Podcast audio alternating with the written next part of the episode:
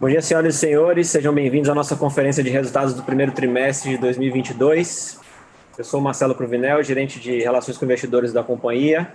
Estão aqui conosco e vão conduzir as apresentações nossos diretores executivos, Marcelo Magalhães, nosso CEO, Roy Finney, nosso COO, e Rafael Cunha, nosso CFO e diretor de Relações com Investidores. Informamos que esta videoconferência está sendo gravada, estará disponível no site de RI da companhia. Destaco que para quem precisa de tradução simultânea, temos essa ferramenta disponível no ícone interpre interpretação, localizado no canto inferior da tela. E ao selecioná-lo e identificar o idioma preferido, os que optarem por inglês podem silenciar o áudio original. Ao final das apresentações, teremos uma sessão de perguntas e respostas. Peço que para participar nos enviem as perguntas via chat. E no momento da sessão, nós anunciaremos o nome do, do, da, do, do analista que está interagindo conosco para que ele possa fazer a pergunta é, com seu microfone aberto. Os que optarem por, por não utilizar essa função, por favor, sinalizem na, na, na pergunta por escrito. Antes de prosseguir, gostaríamos de esclarecer que eventuais declarações que possam ser feitas durante essa videoconferência, relativas às perspectivas de negócio da companhia, projeções e metas operacionais e financeiras, baseiam-se em crenças e premissas da diretoria da Petro Recôncavo, bem como em informações atualmente disponíveis para a companhia, e considerações futuras não são garantias de desempenho e envolvem riscos. Os investidores devem compreender que as condições econômicas gerais, condições da indústria e outros fatores operacionais podem afetar os resultados futuros da companhia e conduzir a resultados que diferem materialmente daqueles expressos em considerações futuras. Eu gostaria agora de passar a palavra ao senhor Marcelo Magalhães, diretor-presidente, para iniciar o evento com suas considerações. Por favor, Marcelo.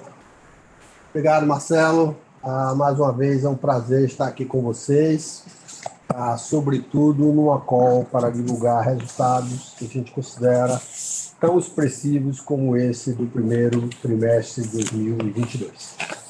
Ah, acredito que os dados que nós vamos dividir com vocês, que já foram enviados para o mercado ontem, mostram uma performance muito forte da companhia, já dentro de um nível de operação bem maior do que na nossa última call, já com a incorporação de Remanso, já com a incorporação de Miranda, mas, sobretudo, após a incorporação desses ativos, também com um crescimento orgânico muito expressivo, crescimento do nível de atividades, que se refletem aí né, nos dados extremamente positivos de receita, EBITDA, lucro e aumento da produção.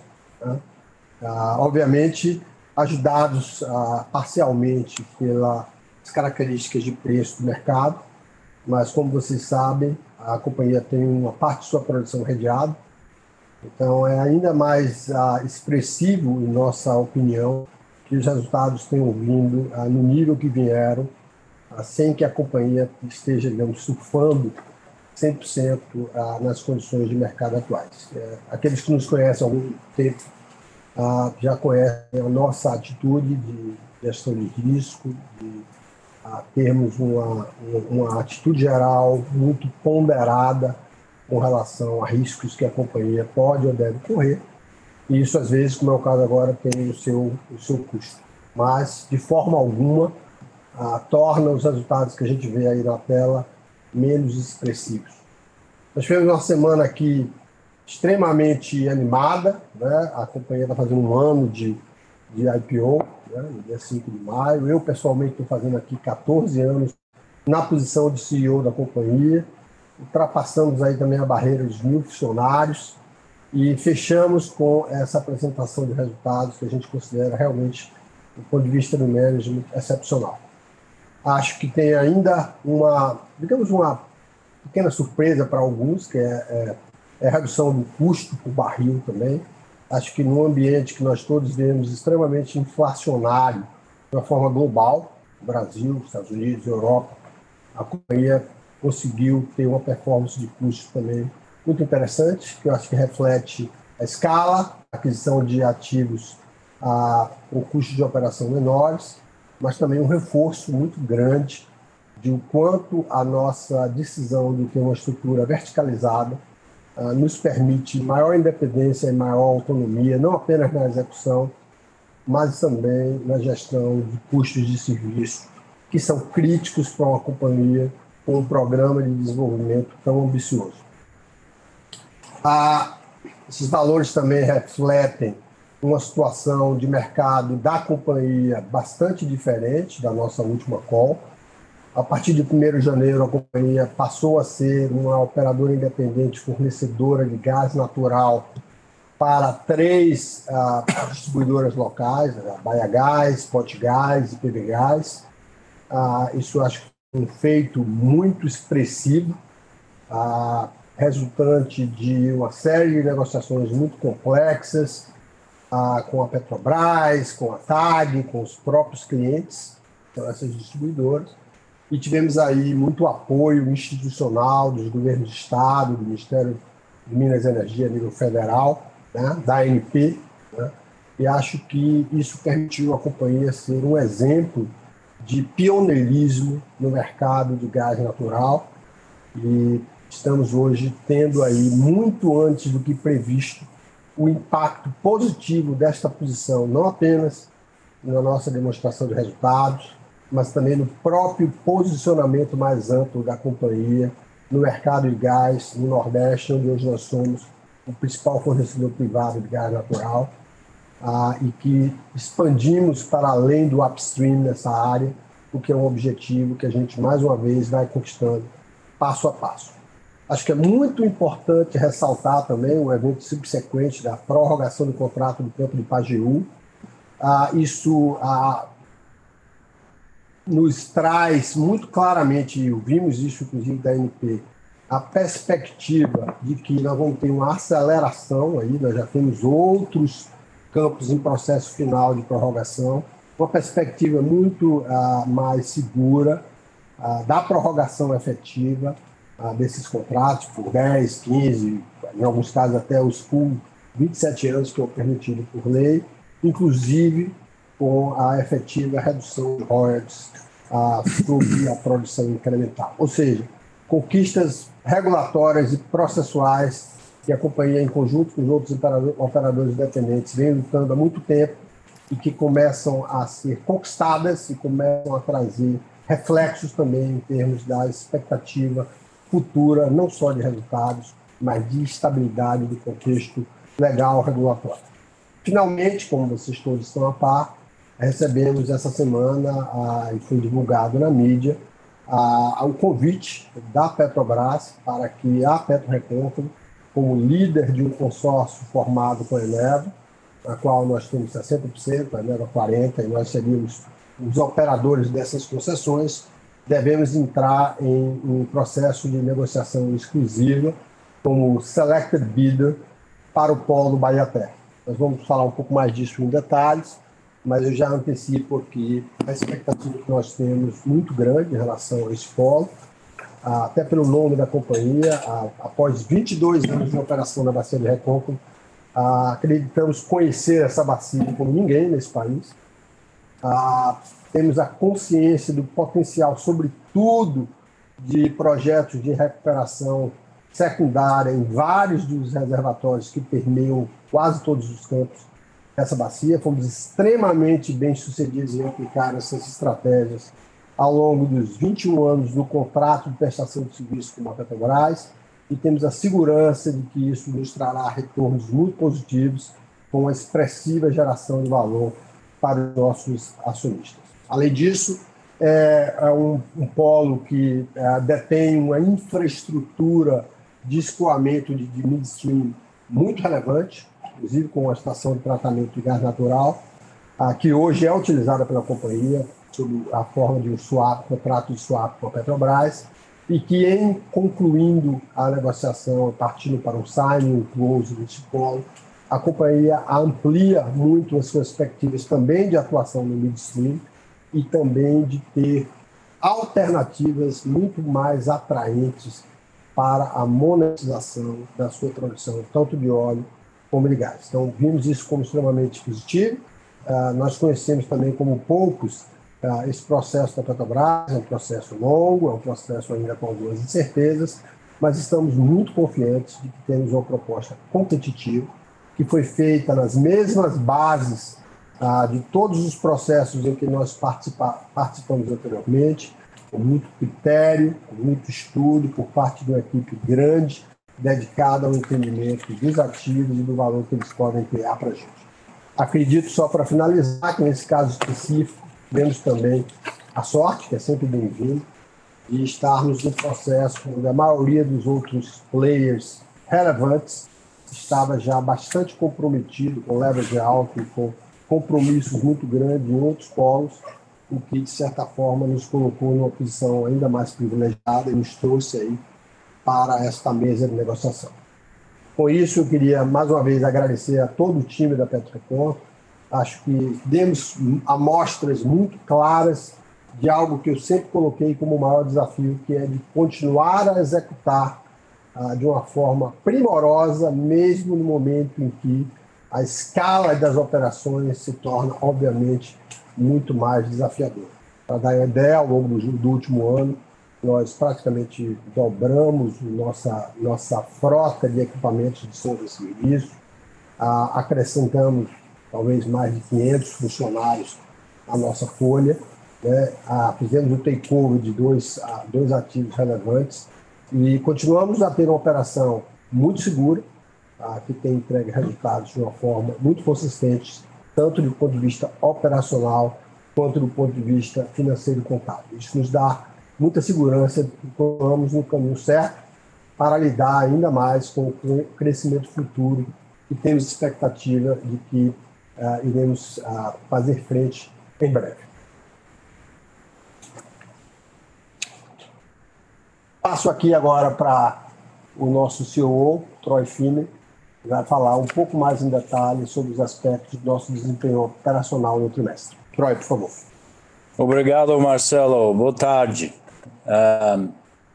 Para as pessoas que são novos nesse call, uh, vamos passar um pouco breve a orientação sobre a locação de, de nossa empresa.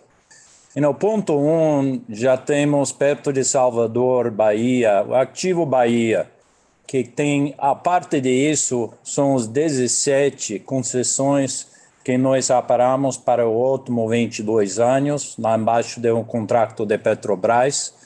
Uh, nós já uh, tem cinco concessões no passado que foi, foi própria nossa e 12 concessões que nós já compramos de Petrobras no fim de 2021. Junto, isso é a área de Rimanso e Bitirec. Também, recentemente, em dezembro nós completamos a aquisição de Miranga, uh, nove concessões lá. Então, nessa parte do Brasil, estamos operando 26 concessões, uh, aproximadamente 70 a 100 quilômetros norte de Salvador da Bahia. O ponto 2 no mapa é o Potiguar, em Rio Grande do Norte, onde dois anos atrás nós compramos 34, 34 concessões de Petrobras na aquisição de, de Forquilha e também temos uma aquisição de um, uma concessão de exploração. Lá estamos operando esses campos lá para aproximadamente 16 meses, até, uh, perdão, dois anos e quatro meses até agora e já fizemos esse takeover lá dois anos no ano passado. Se você pode ver a comparação da, da tabela que está na direita, você está fazendo comparação de esses últimos três meses, o primeiro trimestre desse ano, com o último trimestre de 21.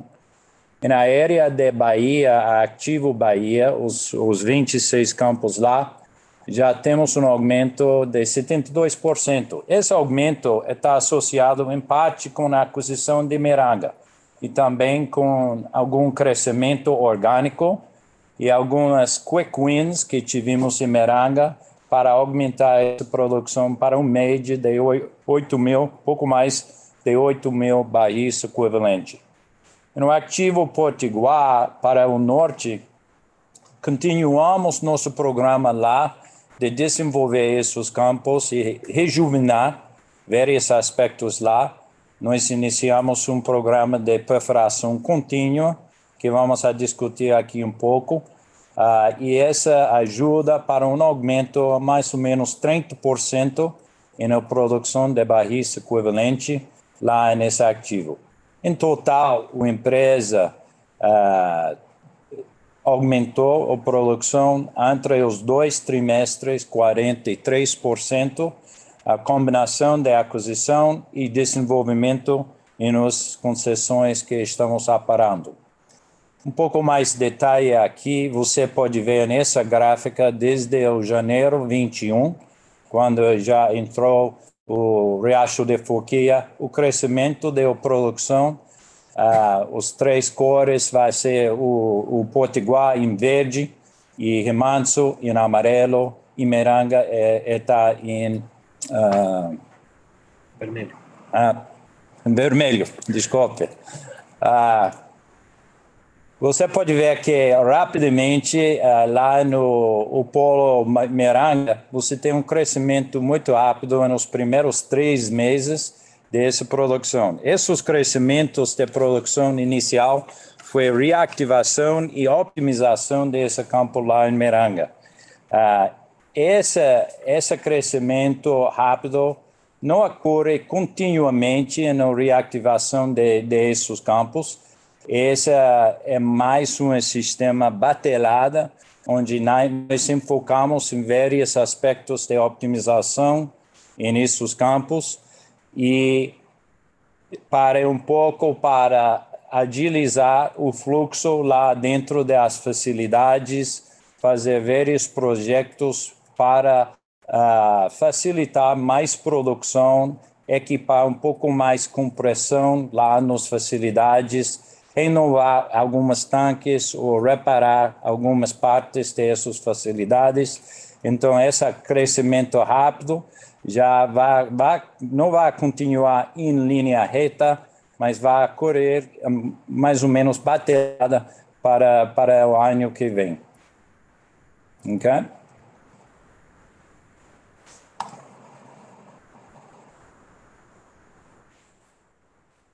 Uh, essa produção está enfocada mais em, uh, em aumento, de aumento da produção de gás que estamos observando na empresa, uh, com o, o Miranga entrando na empresa para a operação, você pode ver que a quantidade de gás que estamos produzindo hoje em dia. Está chegando a um nível uh, na ordem de 35% de, de nossa produção, 36% no primeiro trimestre, e, e essa está uh, em grande parte uh, com a produção, aumentos em produção que tivemos em, em Miranga. E você pode ver, em comparação do primeiro trimestre desse ano passado, um aumento de 68% e na produção total. ok? Continuamos para fazer investimentos nesses vários campos. Enfocando um pouco mais no ativo potiguar, como o 27% da produção incremental que tivemos nesses últimos três meses, esse está associado realmente com a, a aceleração do programa de desenvolvimento, entrando com um outro sonda nessa área para acelerar algumas workovers que temos lá. Estamos também em uma fase de perfuração contínua com nossa própria sonda de perfuração.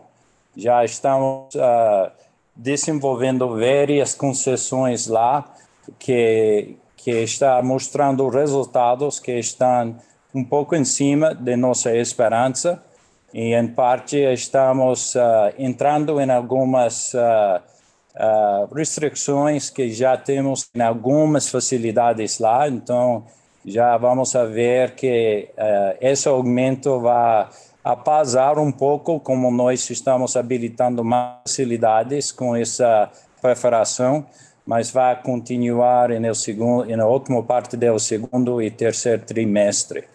Até agora já temos cinco pousos produzindo, sete pousos foram preparados nesse trimestre e esse gráfico está mostrando o número de pousos e a produção incremental que estamos desfrutando ou estamos uh, uh, realizando nessa área de operações. Pode passar?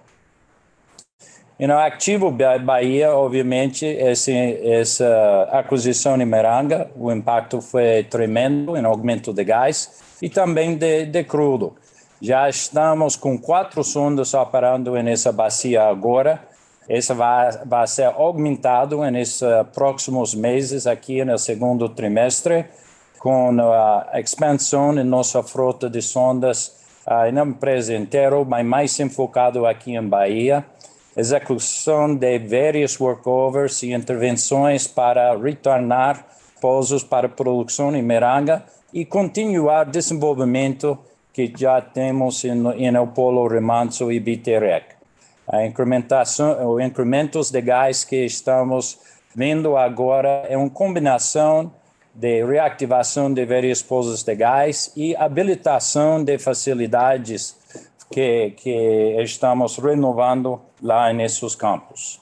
Eu vou passar agora para Rafael para revisar um pouco os custos de produção. Obrigado, Troy. Boa tarde, pessoal. Esse gráfico primeiro aqui ele mostra a evolução do custo por barril da, da companhia. A barra em amarela mostra a média da, da companhia. É um número que vem reduzindo aqui ao longo do tempo. Esse trimestre, como o Marcelo mencionou, a gente atingiu 12 dólares e 25 centavos o custo de extração, como se fosse o custo da parte de, IP, de produção é, é, desses campos. É, ele caiu em relação à média de 2022 e em relação ao quarto TRI de 2022, 2021, desculpa, também. A gente tem essas bolinhas assim que, que dividem é, esse custo entre os diferentes ativos. O, custo, o ativo Potiguar ele tem um custo por produção historicamente mais baixo, nesse patamar aí de 8 a 9 dólares por barril. A gente conseguiu uma redução de custo nele também. E no Polo Bahia também apresentou uma redução até mais significativa. Aí já incorpora um pouco do efeito da incorporação de Miranga, é, que é um ativo é, com bastante gás, que intrinsecamente tem um custo de produção menor mas também acho que boa parte desse, dessa redução do barril é explicada basicamente pelos ganhos, de escala à medida que a produção vai crescendo, tem permitido que a gente dilua um pouco mais uma parte dos custos um pouco mais fixos e, e juntamente com esse crescimento da, da produção de gás, que tem um custo variável menor do que a de petróleo. É, já a gente consegue já vislumbrar aqui na Bahia um pouco dessa sinergia, né? como Polo Miranga e, e Remanso são muito próximos entre si, agora chegando o Bahia Terra no futuro também vai ser algo parecido. É, dá para a gente estruturar nossa operação, manutenção, logística, etc., de uma forma muito integrada e conseguir algumas economias de escala aí por, por, por esse compartilhamento de, de, de, de, equipamentos e recursos humanos e, e financeiros. É, também é natural, boa parte do foco do, do dispêndio aí continua sendo nesse sistema de compressão, como o Troy mencionou, para garantir é, uma disponibilidade cada vez maior é, de processamento de, dessa produção crescente de gás que vem chegando. Esse esquema de comercialização ele serve para explicar tanto a parte de receita que a gente vai ver já já, quanto a parte de custo. Né? Então, a gente desenvolveu ao longo de 2021 uma série de novos contratos de gás que durante o ano, até o ano 2021, toda a história da companhia, a gente sempre vendeu gás antes do processamento para a Petrobras e a Petrobras comercializava a partir desse trimestre de 2021, a gente começou a contratar um serviço da Petrobras para esse escoamento e processamento, contratar um serviço da TAG para o transporte e, por outro lado, a gente começou a comercializar diretamente tanto o gás processado, o gás seco para as distribuidoras de gás estadual, como a Bahia Gás, a Potigás e a PB Gás. É, lá no Rio Grande do Norte, a gente recebe o GLP, o gás de cozinha, que a gente também acaba vendendo para distribuidores de, de, gás de cozinha. Durante o primeiro TRI, basicamente para Ultragás. A partir desse segundo trimestre, a gente já tem um contrato novo com a Nacional Gás Butano também, para diversificar. E tem uma fração líquida, que o pessoal chama de condensado, ou líquidos de gás, de, de gás natural, é, que vem sendo comercializado basicamente para refinarias da Petrobras aqui na Bacia e no Rio Grande do Norte. Então a gente passou a ter novas fontes de receita para o gás e, por outro lado, novas fontes de despesas para o gás. Detalhando aqui a parte de custos, a gente justamente a gente criou, a principal novidade é que a gente criou uma linha nova aqui, que a gente está chamando de aquisição, processamento e transporte de gás natural. Então, isso aí é o custo basicamente. E aí tem um detalhe técnico aí, que lá no Rio Grande do Norte a gente contrata o serviço de escoamento e processamento da Petrobras, e aqui na Bahia isso se dá através de um contrato de swap. Então eu vendo o gás rico para a Petrobras, depois eu recompro esse gás processado. Então dentro desses 88 milhões de reais a, a, que estão aí nessa conta, parte disso é essa recompra do gás pós-processamento da Petrobras e a outra boa parte aí é o custo do processamento em si que a Petrobras paga e o custo do, do, do, da malha de transporte da TAG é, é, também. Isso aí é um pouco complexo de explicar, depois, se quiser mais informações, podem ter contato com a área de RI para pegar mais detalhe, mas em todos os contratos, esse custo de transporte da TAG ele é sempre repassado para, para o preço, para o cliente final, para a distribuidora de gás canalizado. O processamento, em alguns contratos, ele é repassado, em alguns outros não. É, então, então, parte disso tá, a contraparte disso vai estar refletida na, na, na receita que vai estar, digamos assim, grossapada por esse repasse do custo de processamento e de transporte em muitos dos casos. Isso aí é o principal foco, foco da, da variação do, do período. Outra parte do, do, da variação se explica basicamente pela entrada de Miranga e, e, e, e em plenitude do Paulo Remanso, que aconteceu a partir de, de meados de dezembro. Então, esse foi o primeiro trimestre aqui que capturou a operação plena desses ativos e também a quantidade, o, o, o, aumento da produção, parte do nosso custo aqui varia com a, com a produção de fluido, é, parte da, da, do custo também varia com a quantidade de poços, à medida que a gente vai fazendo essa campanha de perfuração, vai impactando aí também. Na parte de receita, então a gente agora tem é, uma parcela da, da receita de gás natural, quando a gente compara com o primeiro TRI de 2021, quanto quarto tri de 2021, você vê que foi um crescimento é, é, absurdo aí da, da, receita de gás comparado com o que era antes. Então, é, no trimestre aqui atingiu a receita com gás natural e aqui ela tá, é, a receita bruta de 326 milhões de reais, ela está grossapada com esses repasses aí de, de transporte da, da, da TAG e processamento, quando é o caso, e também com a parte de impostos. Mas ela já atingiu aí 37% mais ou menos é, da nossa receita hoje, está vindo do gás. Isso aí, alguns anos atrás, era menos de 5%. A receita de petróleo também cresceu bastante, é, acompanhando o aumento da produção, acompanhando o preço do petróleo, é, e do lado negativo, como o Marcelo mencionou no começo, é, com a subida no preço do petróleo, o flip side disso aí, como a gente tem é, instrumentos de hedge, derivativos de hedge, a gente teve uma perda no trimestre aí de 85 milhões de reais, é, mas ainda assim a receita líquida teve um crescimento bastante expressivo aí comparado é, é, tanto com o quarto TRI de 2021 quanto com o primeiro TRI de 2021. Aqui a gente quer um pouco mais de detalhe aqui a receita de gás, como é a novidade aqui, a gente está trazendo isso aqui um pouco mais detalhado.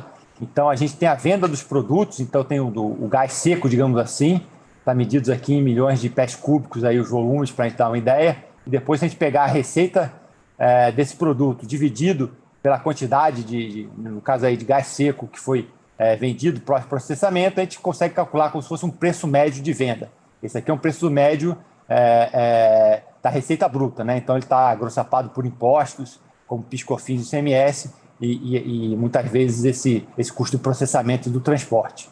A mesma coisa aqui para o C5, o condensado, e o.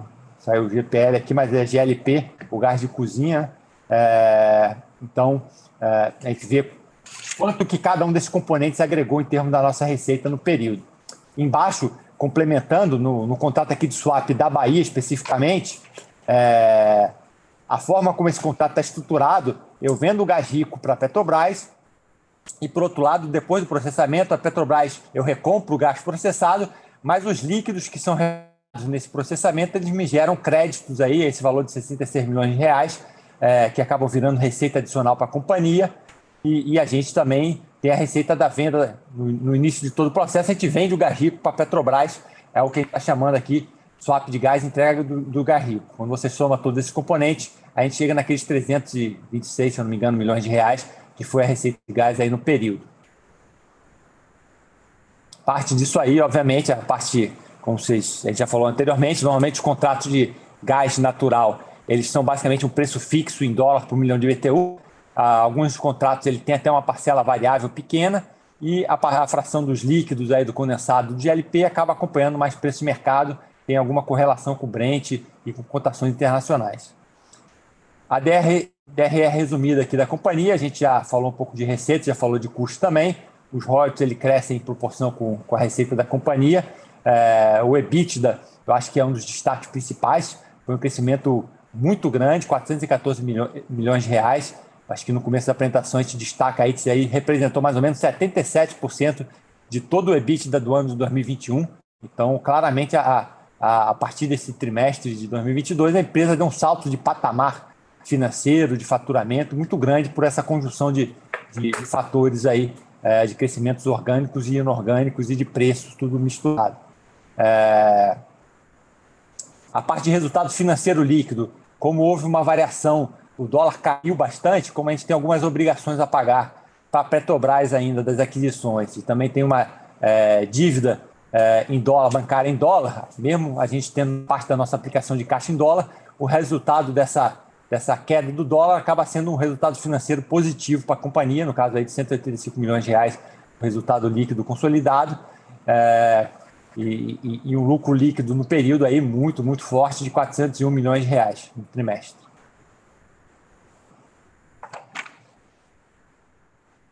Mostrando um pouco aqui do nosso book de hedge que a gente sempre mostra, né? Então, no período aqui, teve aquele impacto de 85 milhões de reais que a gente mostrou.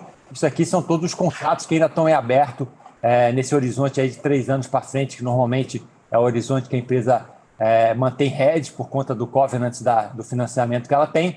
Então, a gente já tem atu atualmente, no final do, do, do, de março, a gente tinha 4 milhões 295 mil barris é, em contratos de venda futura e com preço médio aí destacado na esquerda aí de 54 dólares e 53 centavos na média. E comparando com a curva de petróleo atual, a, a futura, a gente tem uma marcação a mercado aí de 753 milhões de reais negativa para a companhia, que acaba aparecendo lá no patrimônio líquido da companhia. É, esse volume de hedge, é, acho que tem no próximo slide, né? Vou só completar que a gente já falou, já tinha falado isso antes no último release, de que a gente solicitou e, e, e obtivemos um waiver dos credores para a gente não ter que adicionar heads adicionais aqui, daqui até pelo menos até, até junho, é, podendo a gente esperar um pouquinho para ver o que vai acontecer com, com o preço de petróleo e também tendo em vista que é, com o crescimento da companhia já não é mais necessário ter um volume de hedge tão grande quanto era no passado. Esse gráfico demonstra aqui a evolução do, do preço spot versus o, a curva dos contratos de hedge. Então, a gente está no período aí que os preços spot subiram bastante. Então, é, é, os hedges estão, estão contratos abaixo. O nosso volume redeado médio para 2022 é de aproximadamente 5.400 barris de óleo equivalente por dia, barris, barris de petróleo, no caso, por dia, o que equivale a mais ou menos 28% da nossa produção média aí do primeiro trimestre. E se olhar só para a produção de petróleo em si, é quase 44% da nossa produção estava impactada por esse. Em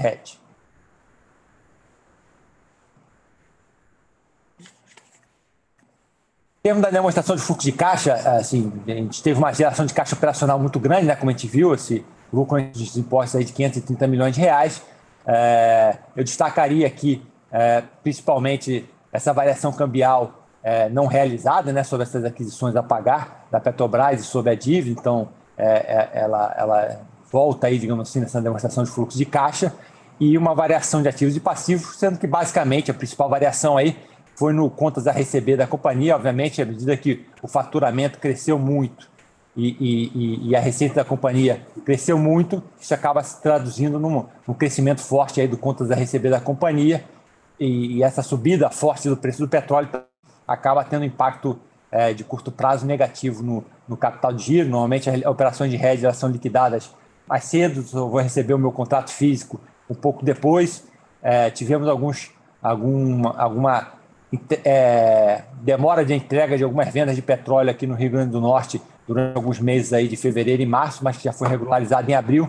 Então, basicamente, essas variações são basicamente do contas a receber da companhia pelo crescimento muito grande da parte de gás também, que era praticamente zero né, em 2021, era muito pequeno e passou a ser muito relevante.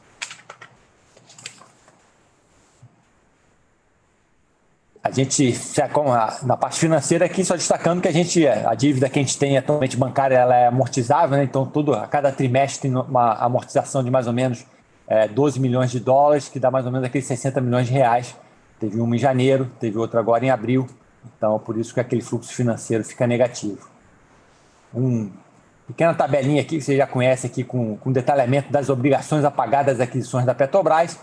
Temos essa aí da 56 milhões de dólares aí do Polo Potiguar, que como mencionou agora em abril aconteceu a primeira, que foi aquela extensão do polo é, do campo de Pajeú. A gente já pagou uma pequena fração disso aí agora em abril. A gente espera que o restante aí possa se materializar nos próximos meses e trimestres e a gente possa acabar o ano já com isso resolvido.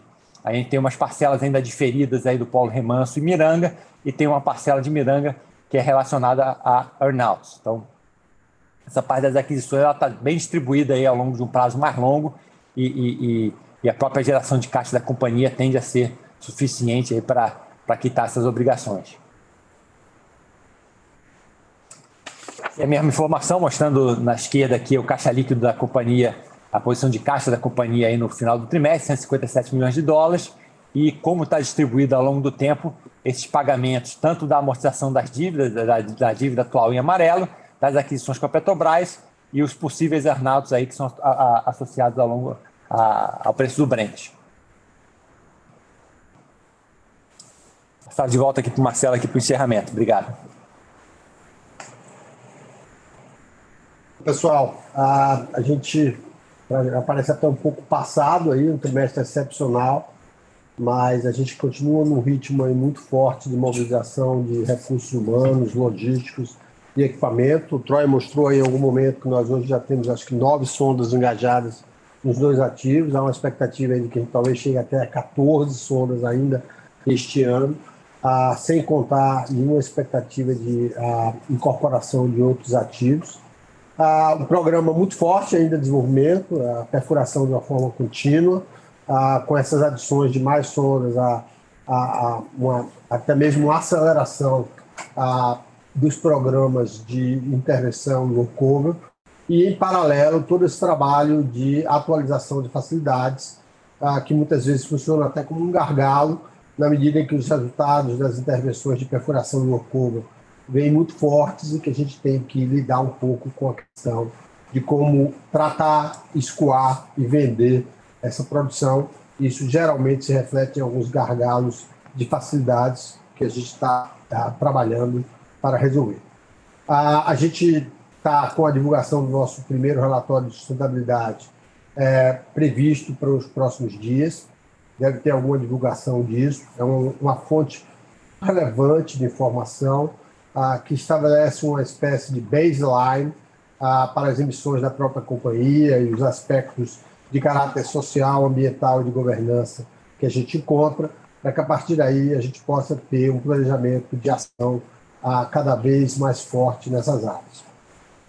Continuamos de novo muito fortes no mercado de gás, a gente, digamos assim, não dorme em berço esplêndido dessa posição que a companhia alcançou aí de, estar hoje fornecendo para três distribuidoras locais em volumes muito relevantes. Temos algumas metas específicas de tentarmos, ah, mais uma vez de forma pioneira, estabelecer contratos com consumidores livres, contratos de caráter intermitente, seja com consumidores livres ou com as, com as ah, companhias distribuidoras locais, ah, essas iniciativas que pretendem, a, a partir de produções incrementais de gás que a gente tem prevista e que nos dão uma certa margem para estarmos acima das quantidades diárias contratadas nos, nos contratos já existentes, a gente possa passar então a monetizar essa molécula a preços a, mais próximos dos preços do mercado spot, a, gerando assim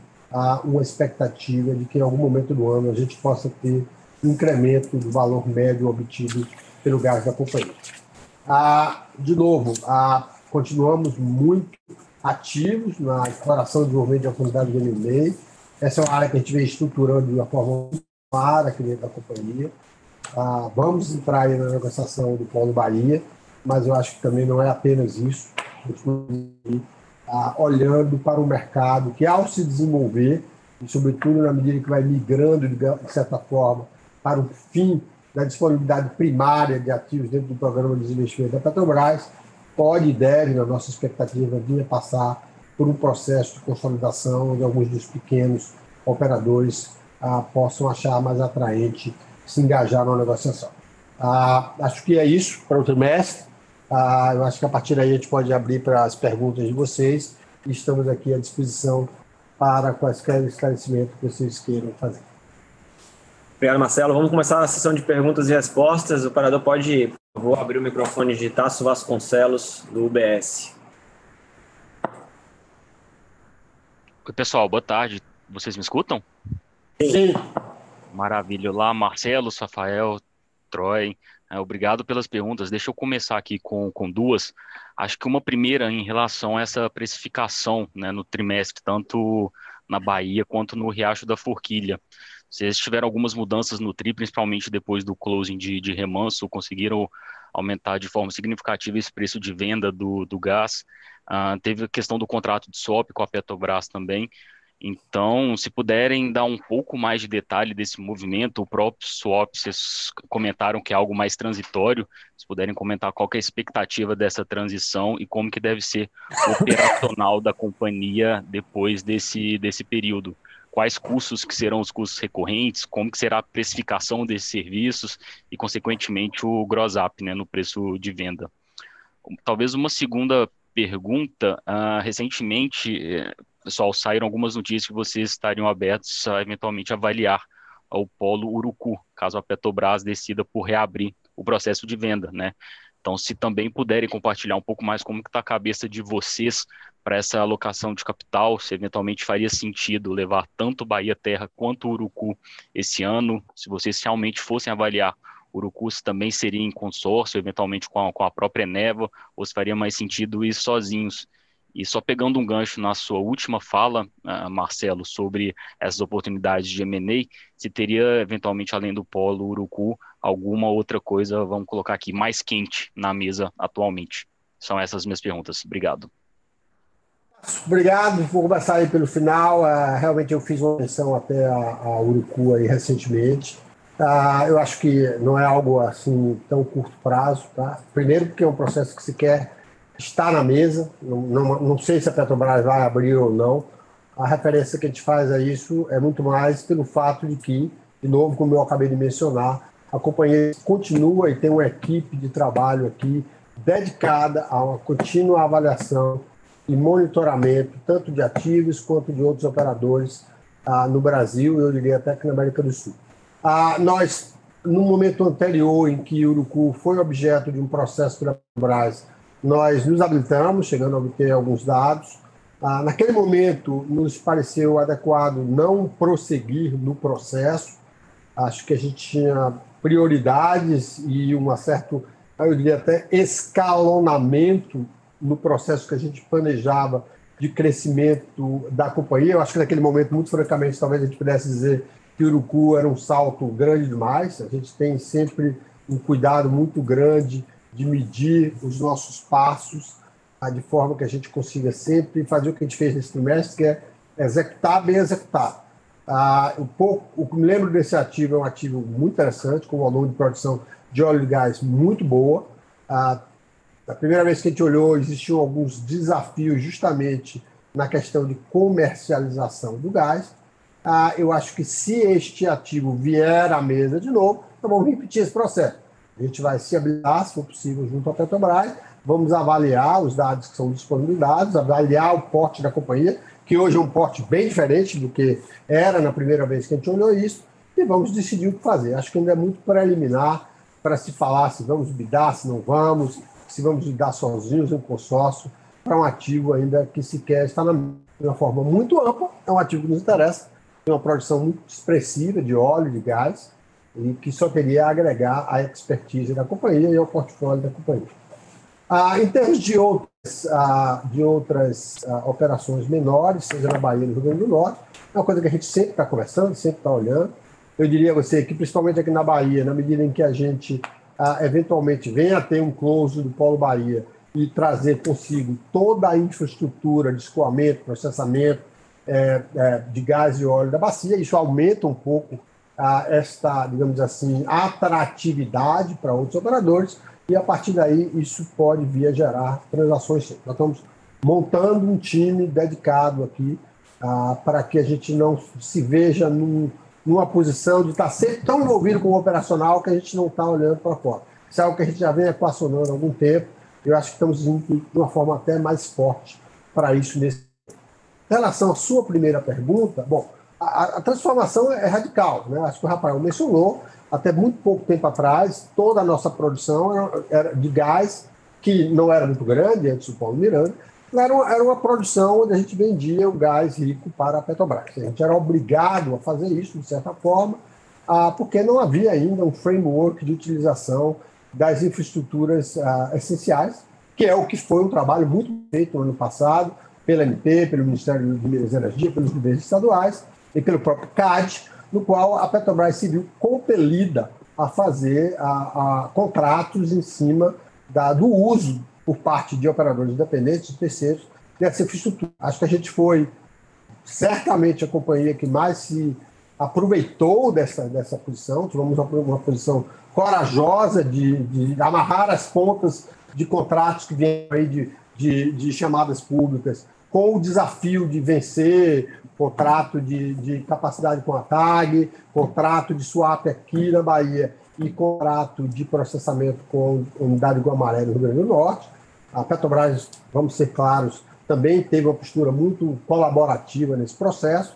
Ah, então, isso muda substancialmente. Hoje, nós somos uma companhia que não apenas tem uma produção de gás bastante significativa, mas que hoje comercializa o gás sempre para distribuidoras locais, ah, o GLP, para, no momento, para para Ultragás. Ultragás e também já em contrato com a Nacional Gás Butano e o próprio ah, condensado para a própria Petrobras. Você perguntou um pouco sobre custos, isso indo ao futuro. Ah, a gente, obviamente, tem uma expectativa no Rio Grande do Norte de que a UPGN Guamaré, ao passar para uma, uma, as mãos de uma operadora privada, a gente possa chegar a discutir com eles condições de mercado. Hoje, o custo de processamento é muito mais alto do que aquilo que, que é razoável, é aquilo que possa ser um benchmark, não apenas no exterior, mas no Brasil mesmo. Você tem aqui na Bahia uma UPGN operada, a única UPGN privada operada aqui pela Alvopé, que tem custos substancialmente menores. Então, a gente tem uma expectativa de que esses custos de processamento se reduzam. Ah, se eles não se reduzirem, a gente tem a alternativa de buscar construir unidades próprias, que são projetos, em geral, que têm um tempo de pago muito curto, uma taxa de retorno muito atraente, porque em vez de pagar hoje, sei lá, 2,40 dólares por milhão de BTU para processar, você pode ter a expectativa de, de ter um custo inferior a um dólar para isso, talvez até inferior a 60 centavos. A Petro Santander e Troia aqui operam uma, uma planta de processamento de gás natural na Colômbia, nas unidades que eles têm lá, um custo de processamento da ordem de 30, 30 centavos. Né? Então, é, é, um negócio interessante, a companhia tem interesse em entrar no, no upstream. Ah, vamos conversar, no midstream, vamos conversar. Aqui na Bahia, a UPGN Catu, que é onde nós temos esse contrato de swap, é, ela está dentro do ativo Bahia, então a gente tem que esperar os desenvolvimentos disso para ver como, como vai ocorrer essa transição. Mas, da mesma forma, ah, se continuar na mão de uma, de uma Petrobras, a gente vai tentar renegociar. Se partir para a mão da, da, iniciativa privada, eventualmente não seja a própria Petro a gente vai avaliar. E nós estamos, inclusive, partindo aqui na Bahia já ah, num projeto muito avançado de ampliação da, da capacidade de processamento da bacia, porque a capacidade nominal da UPGN Catu é inferior ao que a gente imagina sejam nossos volumes de produção em alguns meses. Então, nós vamos ter que, que adicionar capacidade de processamento na bacia de Recôncavo. E, além disso, temos também aqui hoje, na unidade Catu, não há uma segregação ah, do, do gás de cozinha. Isso é, é, algo que a gente deve partir ah, para uma unidade que possa fazer esse fracionamento, de forma que a gente incorpore a receita de venda do GLP também aqui na Bahia. Isso tudo é, tende a aumentar a receita e, de uma forma mais estrutural, reduzir os custos. Ou seja, ah, por mais que a gente esteja muito satisfeito com os resultados aí de um trimestre, do primeiro trimestre de produção e comercialização de gás nesses volumes, a gente acredita que há um upside muito grande, ah, tanto em produção quanto nos economics da molécula em si. Maravilha, super claro, Marcelo. Se eu puder só fazer um follow-up nessa questão da UPGN Catu, Esse transitório, então, faria sentido a gente pensar é, em transitório enquanto as negociações com o Polo Bahia ainda tiverem uh, avançando e depois do, do, sim ou do não vocês pensarem como que vai ser de fato o modelo definitivo? Fa faz sentido pensar desse, dessa forma? É, só voltando para o começo da sua pergunta, é que aqui está tá no modelo swap ainda, né? Eu acho que o, que o plano é de que isso vire um modelo de prestação de serviço como é igual a maré. Eu acho que isso não vai esperar o closing de, do Paulo Bahia, não. Isso aí é assim, o modelo é, é para ser, digamos assim, esse processamento via serviço como feito em Guamaré, é que não deu tempo da Petrobras estabelecer esse contrato aqui na Bahia também com os. Temos nós e tem alguns outros players aqui que tem produção na região.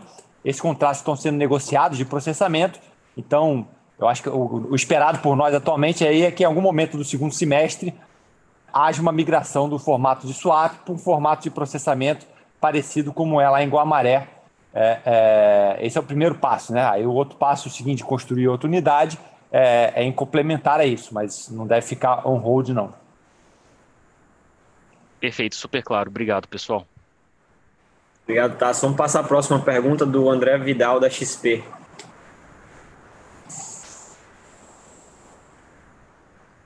André? Boa tarde a todos. Opa, estão me escutando? Agora sim, prossiga.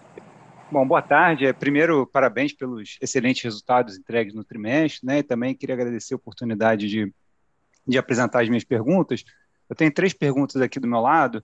Acho que a primeira, assim, vocês de certa forma comentaram bastante aí ao longo do call, né, sobre a, a redução do lifting cost, mencionaram a questão de maior produção de gás e escala das operações, né? Mas chamou a atenção que de fato veio abaixo da certificação 2P, né? Então, imagino que a produção de gás, a escala já estava meio que sendo prevista quando foi feita isso. Então, eu queria saber se, se de fato foi, um, foi uma surpresa, assim, digamos assim, em relação ao esperado, e o que, que a gente pode, pode pensar aí de custo para o segundo trio, o resto do ano, é, se a gente deve ver um aumento ou deve seguir mais ou menos vendo o que, o que vocês entregaram. A segunda pergunta se refere ao custo de processamento do gás. Né? Tem um ponto no release que chamou a nossa atenção ali quando vocês mencionam que os limites da quantidade de área contratual contratado geram penalidade sobre as tarifas, e aí vocês mencionam que isso deve ser corrigido em bases trimestrais. É, lendo esse trecho, a gente entendeu que o custo de processamento unitário deve cair nos próximos trimestres, se aproximando aí do número da certificação de reserva, apesar dos volumes mais altos. Né? Mas se, se vocês pudessem validar, esclarecer se, se esse entendimento está correto, é, a gente agradece aqui também. E por último, acho que em relação à Bahia Terra, né, temos visto muito interesse dos investidores para entender melhor as características do ativo. Né? A gente sabe que é um campo com óleo de excelente qualidade, mas a gente ainda está um pouco no escuro aqui, né, para tentar quantificar com maior grau de precisão a potencial geração de valor dessa aquisição. Nesse sentido, é, obviamente a gente entende aqui que o campo tem que passar por um processo é, formal de certificação de reserva para a gente ter números mais precisos, mas talvez vocês pudessem passar eventualmente uma ordem de grandeza, uma faixa em relação a alguns pontos aqui para ajudar a gente a fazer essas contas.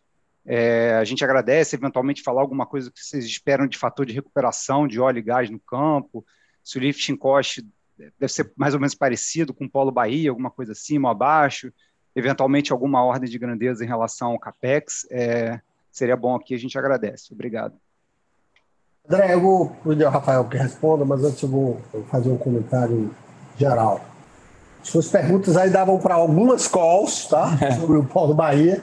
Acho que a gente certamente não, não tem a pretensão de responder elas todas aqui nessa call, ah, mas a companhia vai estar ah, ao longo dos próximos dias e semanas, ah, conversando muito com o mercado para ah, colocar a visão que a gente tem desse polo. Eu disse recentemente que sempre foi um dos meus polos favoritos, né, aqui no quintal de casa, mas eu reitero que é um polo que a gente conhece como ninguém e vê um potencial enorme de geração de valor. Vou te pedir um pouco de paciência, isso, isso ainda vai precisar que a gente tenha mais tempo, mais trabalho junto com vocês, mas eu lhe garanto que isso vai ocorrer aí ao longo dos próximos dias ou semanas. Vou pedir a Rafael que responda as suas outras duas perguntas ou complemente o que ele quiser aí em relação a essa questão.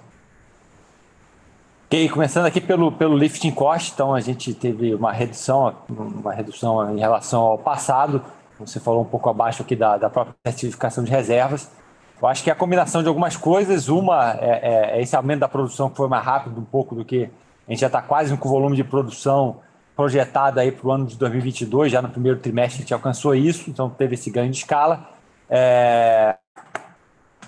A gente começou a capturar um pouco dessa sinergia da entrada de Miranga e aí teve um upside grande, aí a produção de, de gás especialmente cresceu bem fortemente aí no trimestre, bem rapidamente, então isso ajuda a reduzir um pouco os custos de produção, porque o gás naturalmente tem um custo um pouco menor. A gente obviamente também, a gente continua com aquela nossa estratégia de, de ter muita parte de sonda de serviço aqui internalizada, então a gente acaba se protegendo um pouco, se blindando um pouco de, de alguma pressão inflacionária por ter isso tudo dentro de casa, de modo que, que, que permitiu essa, essa, essa redução no custo de produção. Eu acho que a gente ainda tem uma ambição de continuar baixando isso um pouco, é, falando aqui é, a, a nossa meta interna, digamos assim. É difícil precisar, prever exatamente se isso vai ser possível ou não para o restante do ano. Acho que tem algumas forças contraditórias. De um lado, há uma previsão de continuar crescendo um pouco a produção e ter esse ganho de escala, que acaba contribuindo para reduzir o custo. É... Tem uma parcela que é um pouco variável no custo, que é a parte mais de, de reparo de poço, quebra de poço, que às vezes de um trimestre para outro, às vezes pode ter algum tipo de variabilidade. E por outro lado, tem um pouco de pressão inflacionária que a gente vê aí no mundo, na parte de matéria, como a gente tem bastante serviço internos aqui, a gente se protege um pouco, mas na parte de materiais é, é, acaba sendo é, referência do mercado internacional, então tem essa, essa pressão um pouco para cima.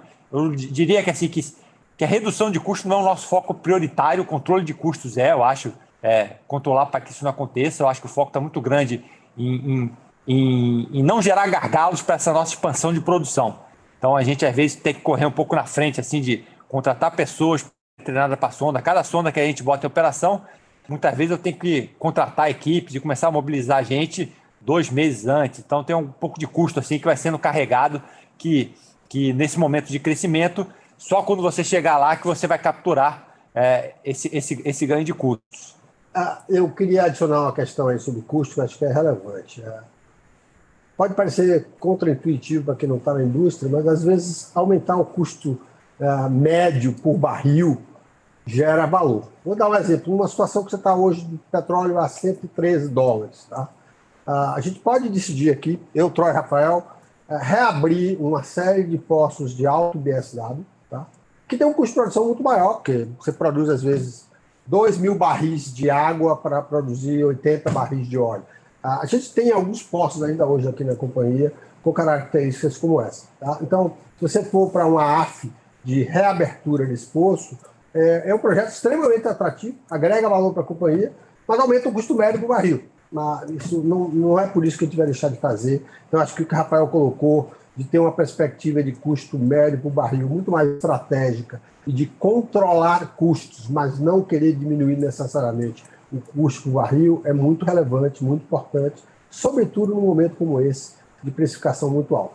Mas, André, eu acho que você vai ganhar um plus aqui, porque o Troy me deu uma cutucada aqui atrás, ele não resistiu de falar um pouquinho sobre esses campos onde ele aprendeu a falar o baianês dele. É, desde 97 que você está ah, dando esses sim, campos, né? Sim, mas então, ainda... Você falar um pouco sobre o Paulo Bahia e sobre a sua perspectiva? mas ainda meu português ainda está gateando, não? Mas tudo bem. Uh, André, uh, sobre Paulo Bahia. Uh, para nós, olhando Paulo Bahia, é muito parecido olhando esses 12 campos em 97, 98, olhando esse campus de Meranga. Nós conhecemos essa bacia muito bem. Aparamos essa bacia, além desses 22 anos, vários reservatórios, estruturas, a maneira de produzir o tipo de fluido, os problemas de produção, como aparecem os pozos, como Petrobras opera, esses campos no passado. Já temos essa sinergia com essa empresa, é tremenda. Então, nós já conhecemos, eu pessoalmente visitei e avaliar várias vários campos em esse polo no passado, 10 anos atrás, 15, 15 anos atrás, em vários eventos em que Petrobras estava pensando em parceria ou desenvolver juntamente. Então, já temos um, uma história de conhecimento, não somente da região, mas desses campos específicos. Esses campos têm potencial, óbvio. E essa é a razão que já lançamos uma oferta boa. Então, essas reservas vão ser classificadas, vão ser certificadas, vão ser lançados para vocês. Mas muito parecido que estamos encontrando em Meranga, e nós encontramos 22 anos atrás, nos primeiros campos de remanso, nós estamos esperando para fazer um, em inglês se chama serendipity, que você entrar em vários pousos e descobrir algumas coisas esquecidas, zonas esquecidas e algumas oportunidades que não estão fácil para definir agora.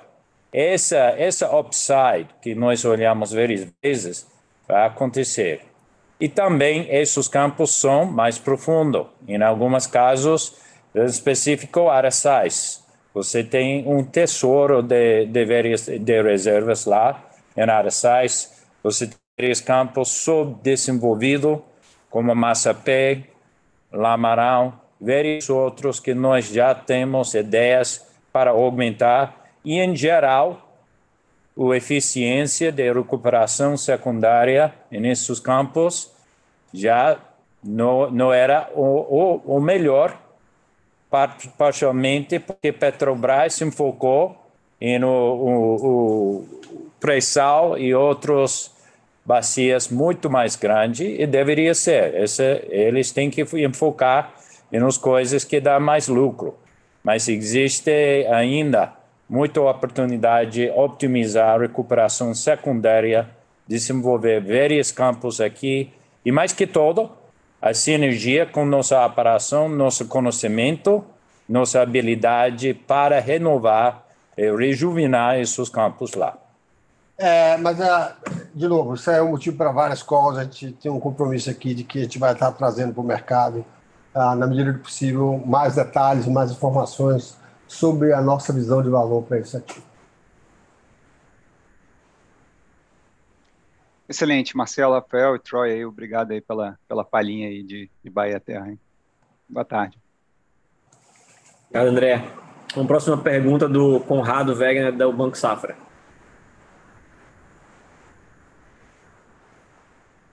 Oi, pessoal, boa tarde a todos. É, acho que, bom, inicialmente, parabenizar aí toda a equipe pela, pela evolução dos negócios nesse, nesse último ano e também aí pela construção da base sólida durante vários outros anos é, anteriores.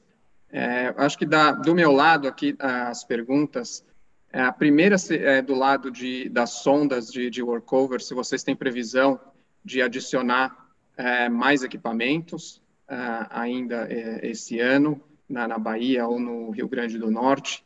E, se, em caso positivo, se vocês estão, estão encontrando algum efeito aí de aumento de custos, tanto na parte dos equipamentos, como em, em pessoal, ou se uh, a dificuldade de formar equipe não é maior do que o que o que sempre foi, né? E a, a outra pergunta que é um pouco é, diferente, pegando é, um, um, ponto que você disse da, da, da unidade de processamento de Catu, vocês acham que é, a, é, ela, enfim, ela fica toda tomada ou acaba a capacidade adicional antes de, de ter um novo operador é, no polo de Bahia Terra, ou não, ainda tem, tem, um, tem um fôlego, tem um espaço aí para continuar, considerando que, que Miranga está tendo um desempenho bastante bom do lado da, da produção de gás. São essas duas. Obrigado.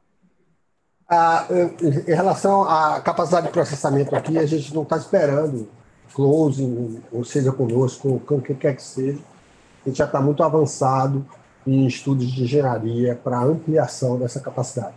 A depender do que ocorra com o Polo Bahia Terra, a gente vai ampliar mais ou vai ampliar menos. A unidade lá é uma unidade que, apesar de estar no limite da sua capacidade nominal, tem muito espaço dentro da própria área da, da estação. É, no passado já houve uma estação complementar da Petrobras naquele site que acabou sendo movida para Urucu, para o norte, se eu não me engano. Então, é, é uma questão só de onde e, e, e, digamos assim, dentro de algumas variáveis, o quanto de capacidade adicional vai ser necessário, mas a gente não antecipa a gargalo de processamento ah, aqui na Bahia, não. Tá? Ah, com relação à sonda, eu vou pedir a Troy que fale um pouco sobre a, a questão de incorporação de equipamentos ainda esse ano. Ah, a gente tem colocado aí, já teve algumas perguntas específicas no passado, é um mercado que ficou adormecido, né, com um nível de atividade muito baixa. Muita gente aí da área, digamos, quase que envelheceu.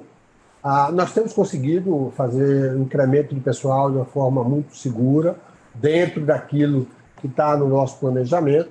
Recentemente, isso é uma coisa que a gente, às vezes, não é tão, talvez, relevante para aspectos externos, mas, por exemplo, a gente está, selecionamos aí cerca de 150 pessoas nas duas bacias, para um processo muito específico de treinamento como operador, plataformista e, e pessoal de sonda em parceria com o Senai. Ah, então a gente está, de novo, também saindo na frente, não apenas em tudo que a gente tem equipamento próprio, mas a gente quer criar uma mão de obra que já, já seja treinada com toda uma identificação com os padrões de segurança e de eficiência que a Petro Recôncavo procura imprimir para esse mercado. Equipamento Troy, quais são os planos aí para o ano em termos de adição de novos equipamentos de som da frota que está operando hoje? O Conrado, uh, obrigado Marcelo. Uh, nossa plano estratégica na área de sondas, obviamente, uh, está um pouco dinâmica considerando essa nova aquisição, mas pelo menos nossa, nossos planos é para continuar uma expansão em nossa frota de sondas se seja por compra própria de sondas para internalizar em nosso plano de verticalização, ou se é para alugar de empresas de serviço no mercado.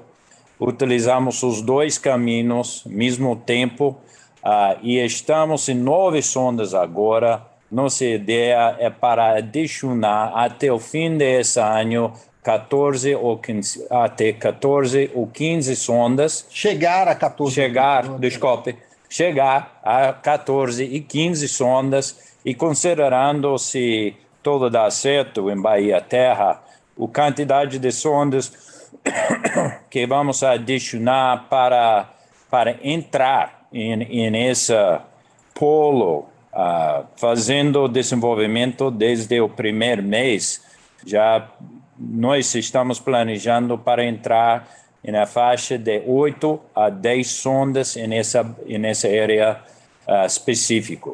Então, o plano nos próximos próximo ano, 18 meses, é chegar até uma frota na faixa de 20 até 25 sondas. Esse é o nosso plano agora.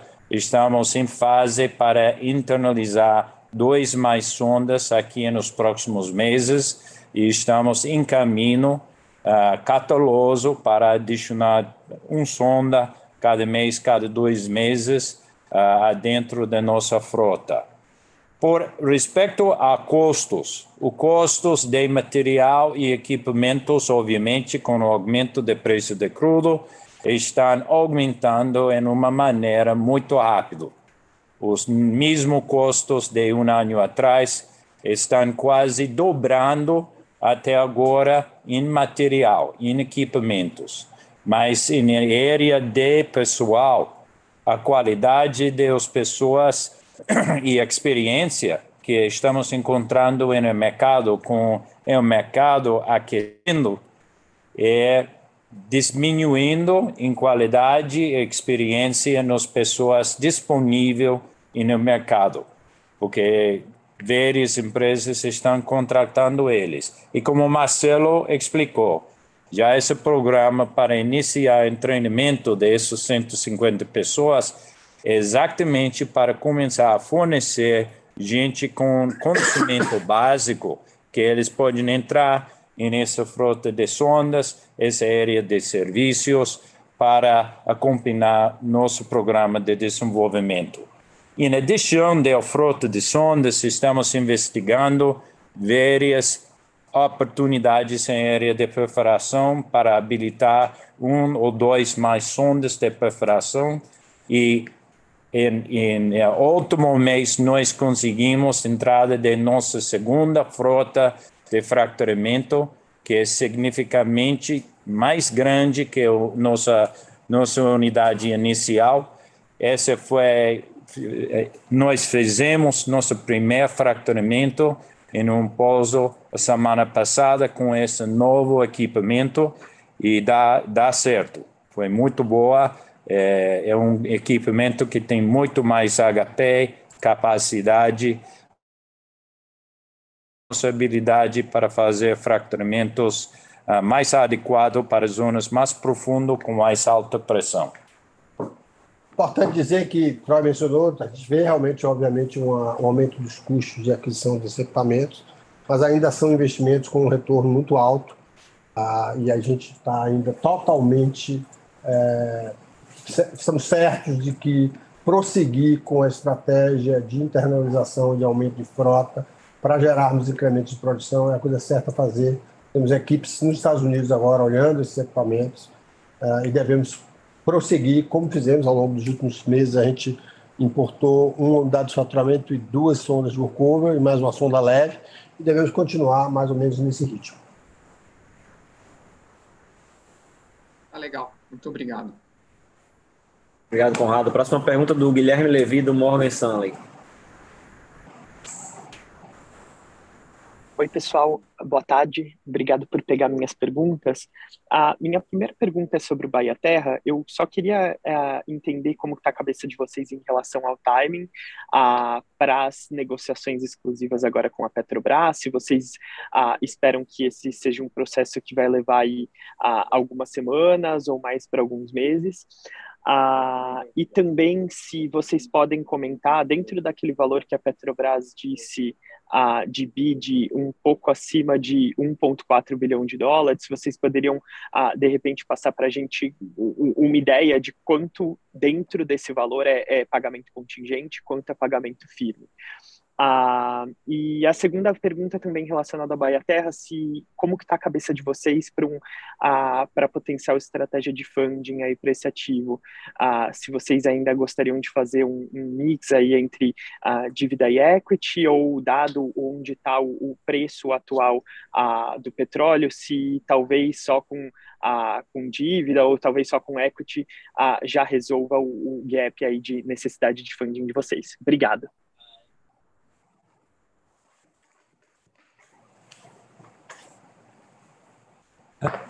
É, bom, é, pensando aqui no, no, no Bahia Terra, eu acho que a gente está, em termos de timing, começando com o cronograma, assim, eu acho que essas negociações estão prontas para começar. Eu acho que provavelmente a partir da próxima semana possa, possa ter um kickoff aí nessa fase de negociação junto com a Petrobras. É, a nossa expectativa, como a gente já passou por três negociações recentes com a Petrobras de SPAs, então já tem um certo modelo de contrato que, que foi aceito por ambas as partes é de tentar fazer com que isso ande relativamente rápido. Mas ainda assim, eu acho que é um processo que leva algum tempo dentro da governança das, das empresas todas, né? nossa, da Eneva e da Petrobras.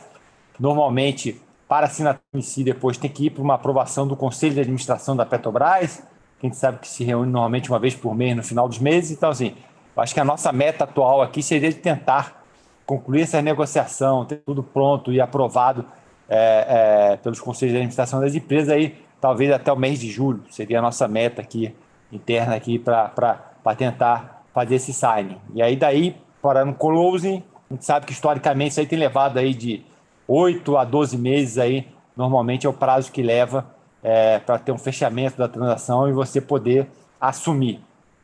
Então, até fazendo a ponte disso com a parte do fundo que você falou, é um processo que leva um certo tempo. A maior parte do pagamento a grande maioria dele tá, tá, acaba sendo associado no closing, devido no closing, às vezes tem uma parcela de earnout, é, como foi mencionado, que fica para depois ainda. Então você tem um prazo aí, mais ou menos de um ano aí, para você equalizar essa sua necessidade de funding. A gente está começando a discutir isso aqui e estudar aqui com, com bancos, vários bancos que nos assessoram.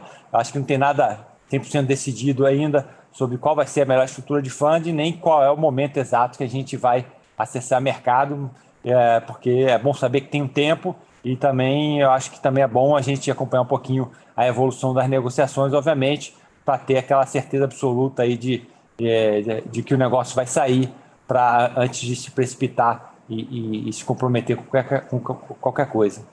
Eu não lembro se teve alguma parte da pergunta que eu esqueci de, de responder. Você lembra? Não, fica tudo certo. Tá, tá, perfeito, obrigado. Obrigado, Guilherme. É, foi, tinha sido a participação do Arnaldo. Mas isso aí a gente não pode fazer o discurso exatamente da, do, do, dos montantes que foram ofertados nesse momento, até porque esse processo ainda é um processo concorrencial, né? Então, até que esteja havido uma assinatura, então acho que não, não é o caso de a gente passar detalhe demais também de qual foi a composição de preço. Obrigado, Guilherme. A última pergunta é do Bruno Amorim, do Goldman Sachs. Boa tarde, obrigado por pegarem minha pergunta. Eu queria voltar um pouco na compreensão do resultado do primeiro trimestre em si. É, a gente teve vários moving parts, incorporação, é, foi o primeiro trimestre né, cheio, cooperação de Miranga, Remanso, é, e a gente viu um salto importante no EBITDA da empresa, de, na casa dos 130, 140 milhões no quarto trimestre, para mais de 400 agora no, no primeiro trimestre. É, mesmo quando a gente olha métricas unitárias por barril, né, assim, houve um salto muito grande. É, e a empresa, obviamente, está de parabéns por ter entregue esses pontos. O que eu quero, o que eu quero entender, assim, é o, o quanto disso é recorrente daqui para frente. Se a gente imaginar um mundo em que o petróleo fica onde está, os acordos que vocês têm no gás permanecem da forma que estão. Essa empresa vai rodar com 400 milhões de EBITDA por trimestre? Ou tem algum, ou tem algum, algum fator aqui que pode ser considerado não recorrente eventualmente? E eu tenho uma segunda pergunta relacionada a capital de giro. Eu percebi que o, o cash flow das operações ele foi aproximadamente metade do EBITDA no trimestre. É, houve uma deterioração no working capital, que eu imagino que seja natural quando você tem um salto de receita muito grande, né? Então é só para validar essa ideia de que esse, essa deterioração ela é pontual devido a esse salto de patamar de receita e nos próximos trimestres a gente deveria ver a princípio um cash flow das operações mais próximo aí do, do EBITDA. Obrigado. Bruno, eu acho que está me esforçando a ser até um pouco mais cauteloso do que a gente normalmente é. Né? E, e, Rafael, depois você pode complementar. Não, não, não, me parece que tenha nada extraordinário no trimestre em termos de coisas que a gente espera que não venha se repetir. Né? Ah, obviamente, acho que o Troy, de certa forma, disse aqui antes, a, a gente teve um, um, ganho de produção bastante, bastante substantivo nos últimos quatro meses. Né? Ah, não, a gente não tem nenhuma expectativa de que ele continue sempre nesse, neste ritmo de uma forma contínua. Tá? Até porque, às vezes, o sucesso justamente faz com que você esbarre em alguns gargalos de facilidades que a gente está trabalhando para responder.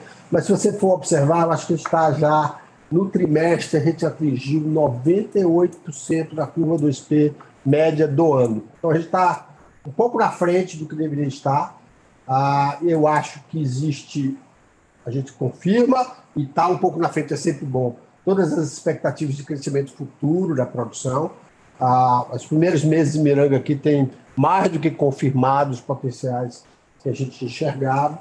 Ah, eu acho que talvez não um curtíssimo prazo, mas a gente tem aí uma expectativa de melhoria de precificação em relação a preços spot, tanto no óleo como no gás. Eu, eu não controlo o preço spot futuro, mas é, acho que a gente, em termos de referência, eu acho que a gente tem espaço para ganhar, seja reduzindo os descontos ah, dos contratos atuais da Petrobras, ah, por, na medida que eles vençam e a gente possa ter condições melhores de escoamento, o Paulo Bahia Terra traz dentro de si mesmo uma expectativa muito grande em relação a isso.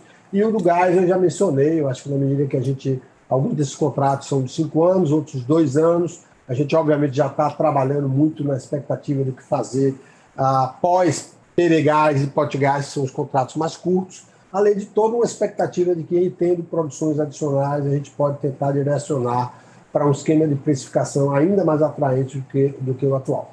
Então, É, espero ter respondido a sua pergunta, mas eu vou deixar o Rafael responder a segunda parte. E se ele quiser. Não, complementaria só que realmente não teve nada assim, receita extraordinária ou um custo extraordinariamente abaixo que pudesse levar a crer que, que isso não seria um resultado é, recorrente né, é, do trimestre. Acho até pelo contrário, como teve um de produção nesse período, em condições iguais de temperatura e pressão, a expectativa seria até que pudesse ser melhor ainda é, o segundo trimestre, mas é, é, difícil prever com exatidão isso aí. O Marcelo mencionou algumas iniciativas aí na parte de gás. À medida que a gente vai superando as QD6, começa, a gente espera viabilizar ainda nesse segundo semestre, trimestre, desculpa, essa modalidade de contratos interruptíveis de petróleo, que vai permitir, gás, desculpa, que vai permitir monetizar uma parte do gás a preços mai, mai, maiores do que o que a gente tem é, comercializado atualmente. É, na parte de capital de giro que você mencionou, acho que o principal fator realmente é, é essa parte de contas a receber, porque principalmente na parte de gás, que eu saí de recebíveis muito baixo para bastante relevante, e na parte de petróleo também tem esse pequeno efeito que eu falei, alguns soma de alguns efeitos aí do, de que as operações derivativas ela vencem, digamos assim, na virada do mês e o recebimento da venda de petróleo só é no final do mês seguinte, então tem um efeitozinho de capital de giro aí também.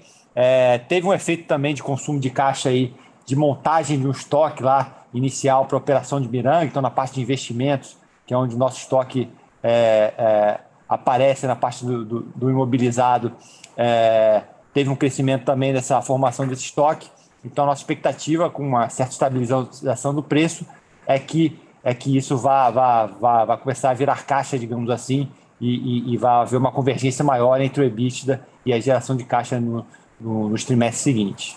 Um outro possível fator é, positivo que não ocorreu aqui é justamente na medida em que a gente avança na produção incremental e como a gente obteve esse waiver, o percentual a, da produção regiada deve ser é, mais reduzida, você tem a possibilidade de é, trazer para dentro de casa esse ganho que a gente não está tendo.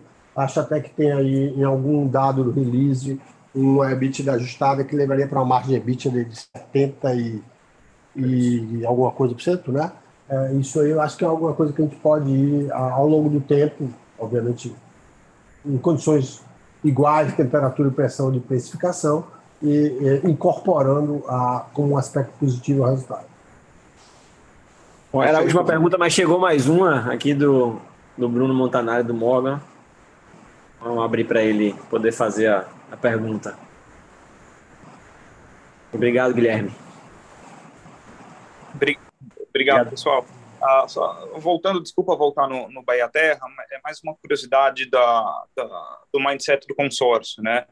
Então, como que vocês enxergam a, a parceria com a Eneva uh, e o que, que eles podem fazer diferente, eventualmente, com o gás, né, uh, que permita ter uma, uma monetização um pouco mais atrativa uh, do ativo como um todo, né? Então, queria entender como seria um pouco da, da divisão entre eh, Petro Recon Obrigado, pessoal. Cortou um pouco aí o final da sua fala, mas eu acho que eu entendi. Bom, acho que a escolha da Eneva como parceiro nesse bid, ela vem da percepção de uma enorme complementariedade entre as duas companhias. Ah, o consórcio ele tem uma estrutura de 60% nosso, 40% deles, com a operação sendo nossa. Ah, obviamente que a gente pretende explorar mais isso, os conhecimentos complementares. A gente teve uma integração excepcional dos grupos, o pessoal da área de Campos Maduros da Eneva, que eu acho que foi montada quando eles justamente fizeram o bid de Urucu, passou aqui uma semana ou mais aqui com a equipe de Troy. Acho que os times se identificaram, se deram muito bem. O nível do topo também, a gente teve outro dia uma conversa muito longa aí com o C-Level da Eneva. É muito cedo ainda, acho que a concepção foi de trazer uma companhia que a gente nunca viu como competidora nesse mercado, né? e que traz coisas novas e que a gente tem a impressão de que a gente gera a mesma percepção neles. Ah, claro que a, a, monetização do gás no mercado tão recente, né, ela abre inúmeras oportunidades. Eu acho que a, a, o gás faz mais sentido para os ativos da Eneva do que para os ativos maduros do Nordeste, mas é importante que a gente entenda ah, exatamente as possibilidades que isso pode vir a trazer no momento aí que você tem outros tipos de demanda energética no país, você tem necessidade de ter uma, uma, uma capacidade de base é, é, maior, né, para que a gente não venha enfrentar ah, problemas que a gente viveu aí no final do ano passado. Ah, isso pode vir a tornar hoje mais atrativo ah, esse tipo de monetização do nosso gás. Não sei se eu respondi a sua pergunta, mas é porque eu acho que, além de, obviamente, uma percepção de complementariedade de identificação, ainda tem muito a ser explorado aí. Se alguém quiser falar mais também, fique à vontade, por favor.